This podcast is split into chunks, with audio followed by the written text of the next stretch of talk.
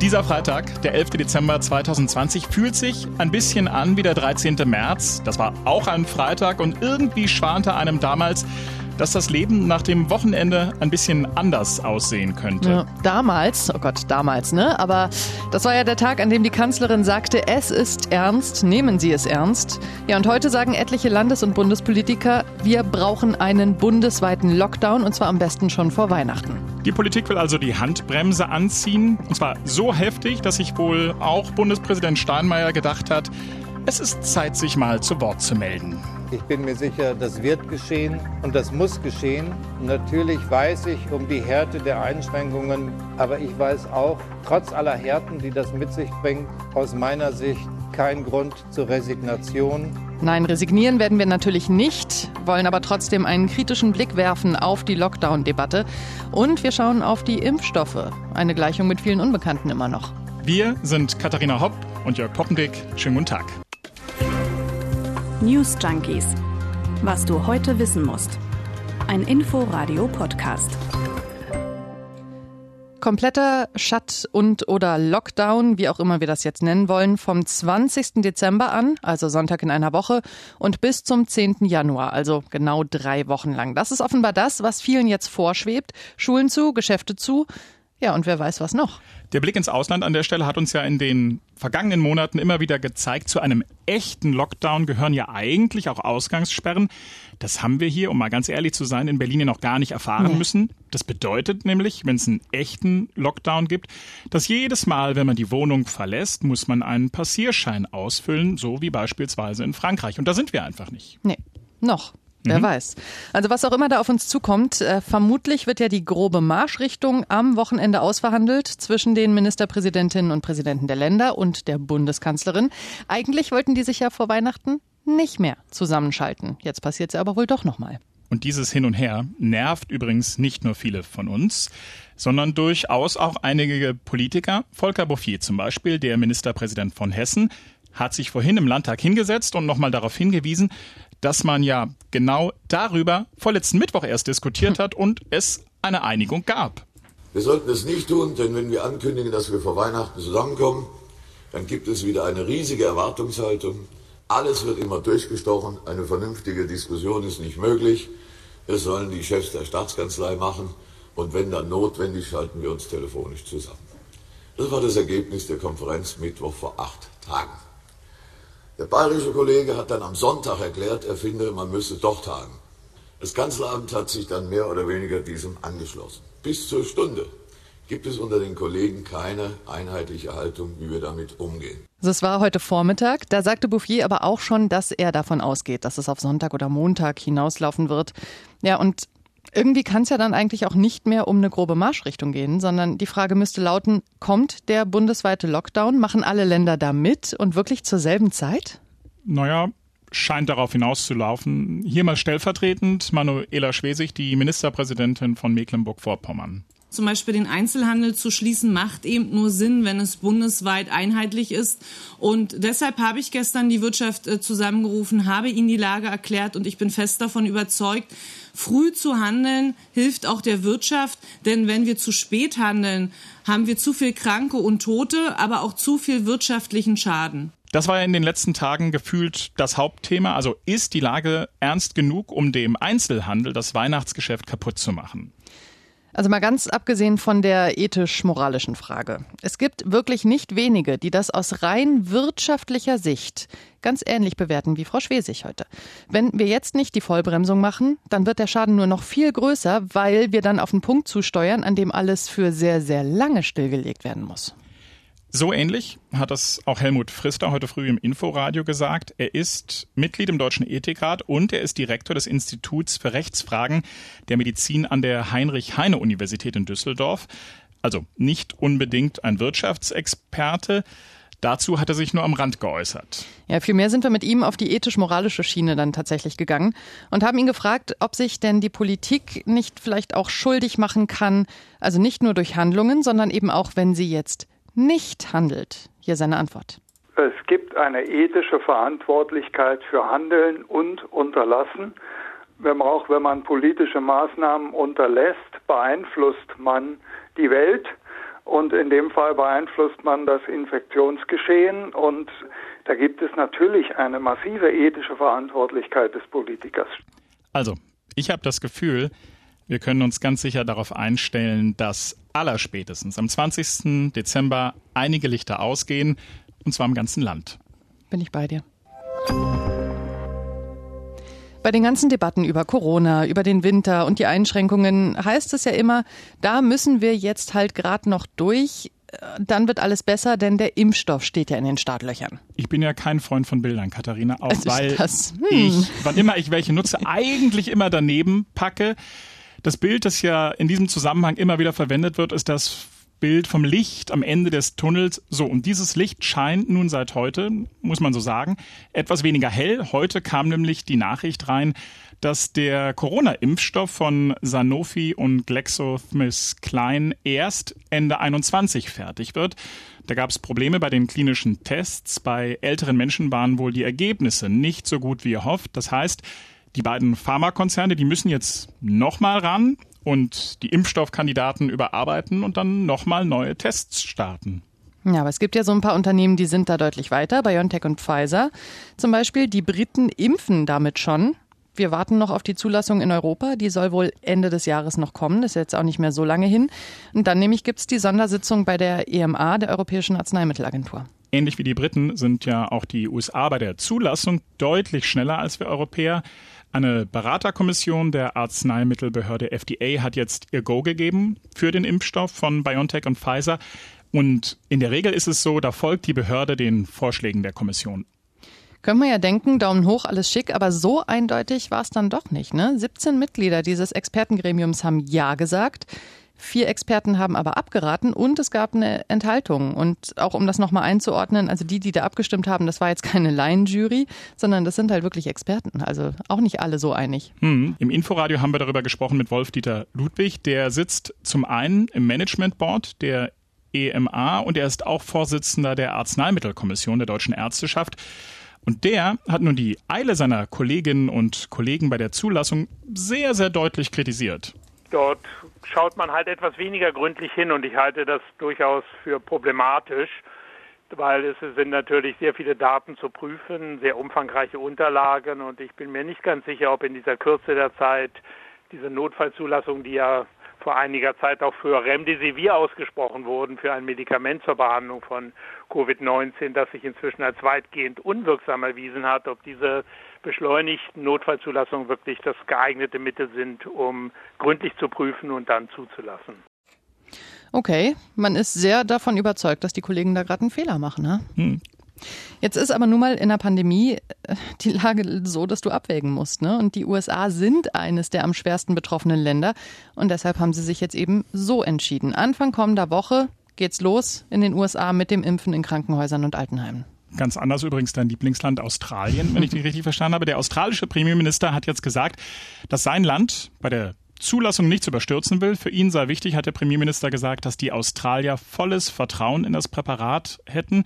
Jetzt wird davon ausgegangen, dass dort erst Ende Januar der Impfstoff von BioNTech zugelassen wird und es dann dementsprechend dauert, bis da in Australien flächendeckend geimpft wird. Tja, so wägt jedes Land oder jede Region anders ab, ne? je nachdem, wieso die sonstigen Gegebenheiten sind. Ja, und egal, wie schnell die einzelnen Impfstoffe dann am Ende zugelassen werden, einige Fragen bleiben natürlich immer erstmal offen. Die Entwicklung und die Tests, die haben Monate gedauert und nicht wie sonst Jahre. Und darauf hat auch Wolf-Dieter Ludwig nochmal hingewiesen.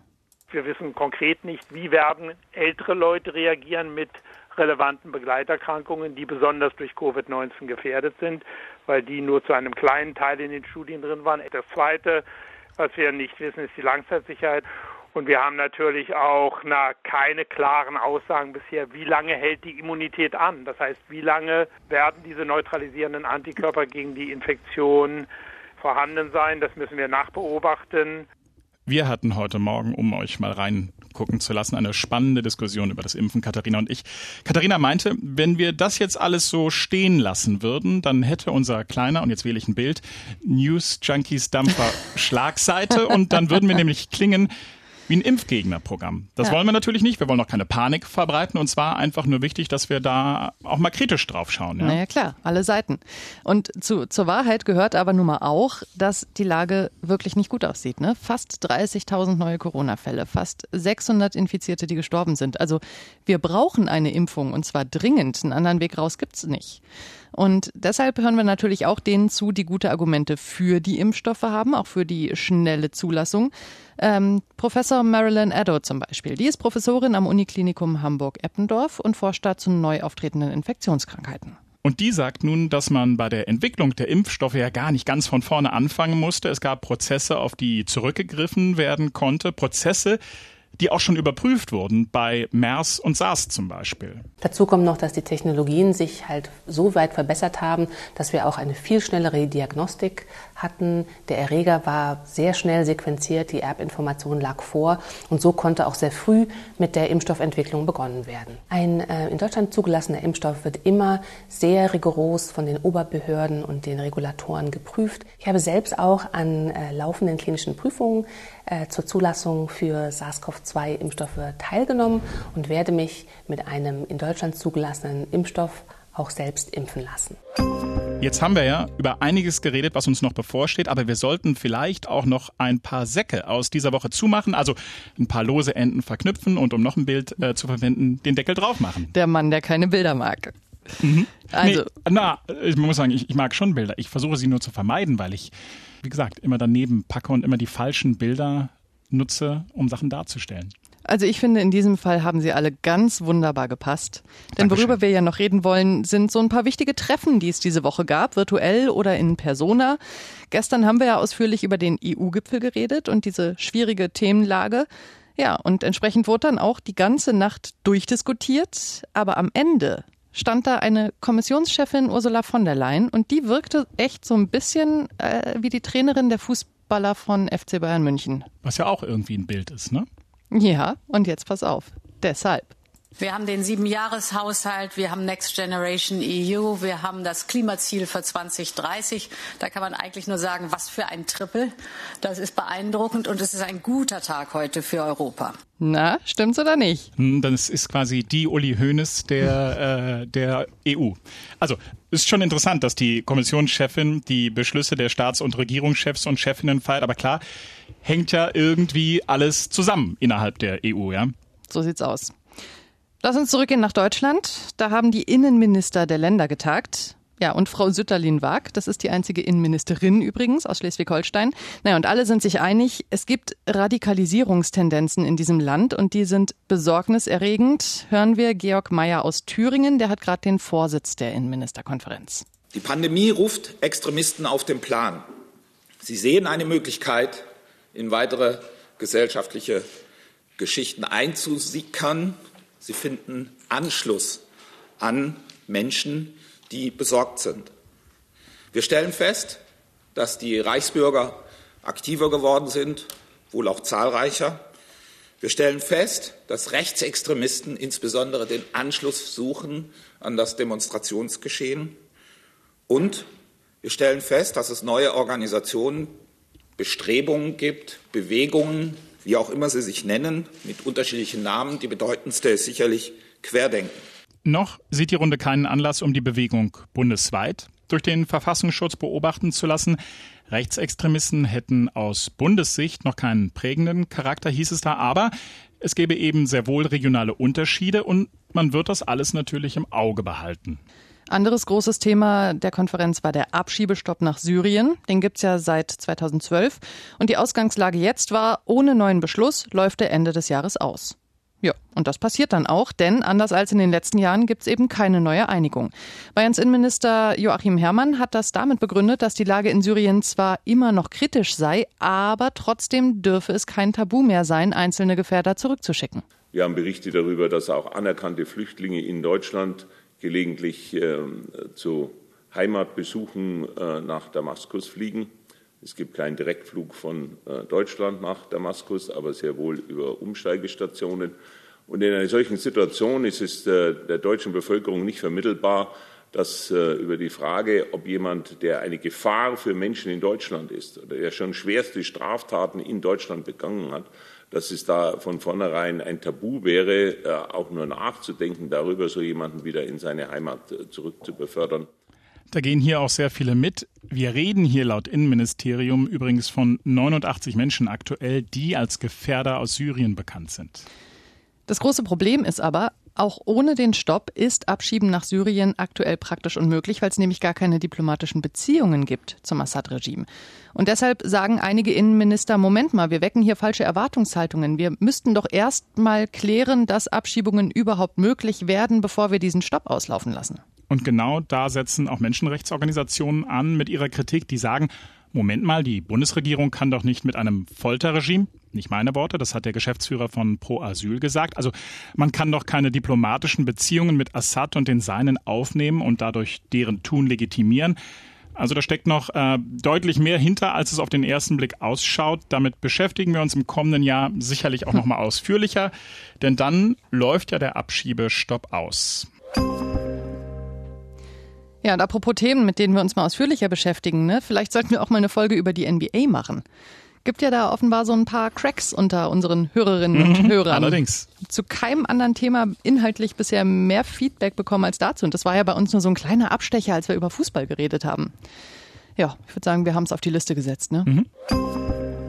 Es ist Freitag, es ist das Ende der News Junkies in dieser Woche. Was jetzt noch aussteht, Türchen, Türchen, Türchen. Genau. Ich möchte mein Türchen öffnen. Ich habe dir ein Zitat vorbereitet und den Hörerinnen und Hörern natürlich auch. Mein Urgroßvater war in Auschwitz und sein Urenkelsohn steht hier am Brandenburger Tor und zündet die Kerze an. Das ist ein Zeichen. Positiv, gemeinsam. Licht wird immer siegen über Dunkelheit. Jens Spahn. Das war nicht Jens Spahn. Äh, dann war es der, äh, ach ja, der mit ihm zusammen die Kerze angemacht hat. Genau. Das Ja. war Rabbiner Jehuda Teichtal. Siehst du, sag ich doch. Der hat eben genau mit Jens Spahn und Michael Müller gestern ähm, den Beginn des jüdischen Lichterfecht, äh, Lichterfests gefeiert, Chanukka. Ich fand es deshalb schön, weil wir waren heute natürlich auch sehr schwer und auch anstrengend mit Corona unterwegs und der Rab Rabbiner äh, Teichtal hat ja zum Schluss gesagt, Licht wird immer siegen über Dunkelheit. Das heißt, an diesem Freitag würde ich gerne pathetisch mit dir ins Wochenende gehen. Mein Urgroßvater war in Auschwitz und sein Urenkelsohn steht hier am Brandenburger Tor und zündet die Kerze. Das ist ein Zeichen, dass positiv, gemeinsam, Licht wird immer siegen über Dunkelheit. Der kommt übrigens aus den USA ursprünglich, das erklärt auch seinen Dialekt. Die Woche ist damit zu Ende. Für euch noch nicht. Warum nicht? Naja, nach den, am Ende des Podcasts haben die Hörerinnen und Hörer doch eigentlich immer eine ganz klare Aufgabe. Feedback. Wenn ihr möchtet, könnt Natürlich. ihr uns natürlich gerne schreiben an newsjunkies.inforadio.de. Aber keine Pflicht. Keine Pflicht, nein. Aber natürlich würden wir uns freuen. Es ist ja auch die Vorweihnachtszeit über kleine Geschenke. Liked uns, abonniert uns bei dem Podcatcher eures Vertrauens. Hier in der kommenden Woche werden euch Leonie Schwarzer und Jens Lehmann begrüßen. Und wir sagen Tschüss und ich wünsche dir ein schönes Wochenende, Katharina. Wir müssen mit denen noch abklären, dass die den Adventskalender weiterführen, ne? Das habe ich Ihnen ähm, schon mit auf den Weg gegeben. Da war ich auch ganz geschickt. Ich habe gesagt, ich würde mich freuen, ja, wenn Sie das machen würden. Habe aber dann noch dazu geschrieben, aber natürlich ist es eure Entscheidung. Na, warten wir's ab. Also, schönes Wochenende. Tschüss. Tschüss. News Junkies. Was du heute wissen musst. Ein Podcast von Inforadio. Wir lieben das Warum.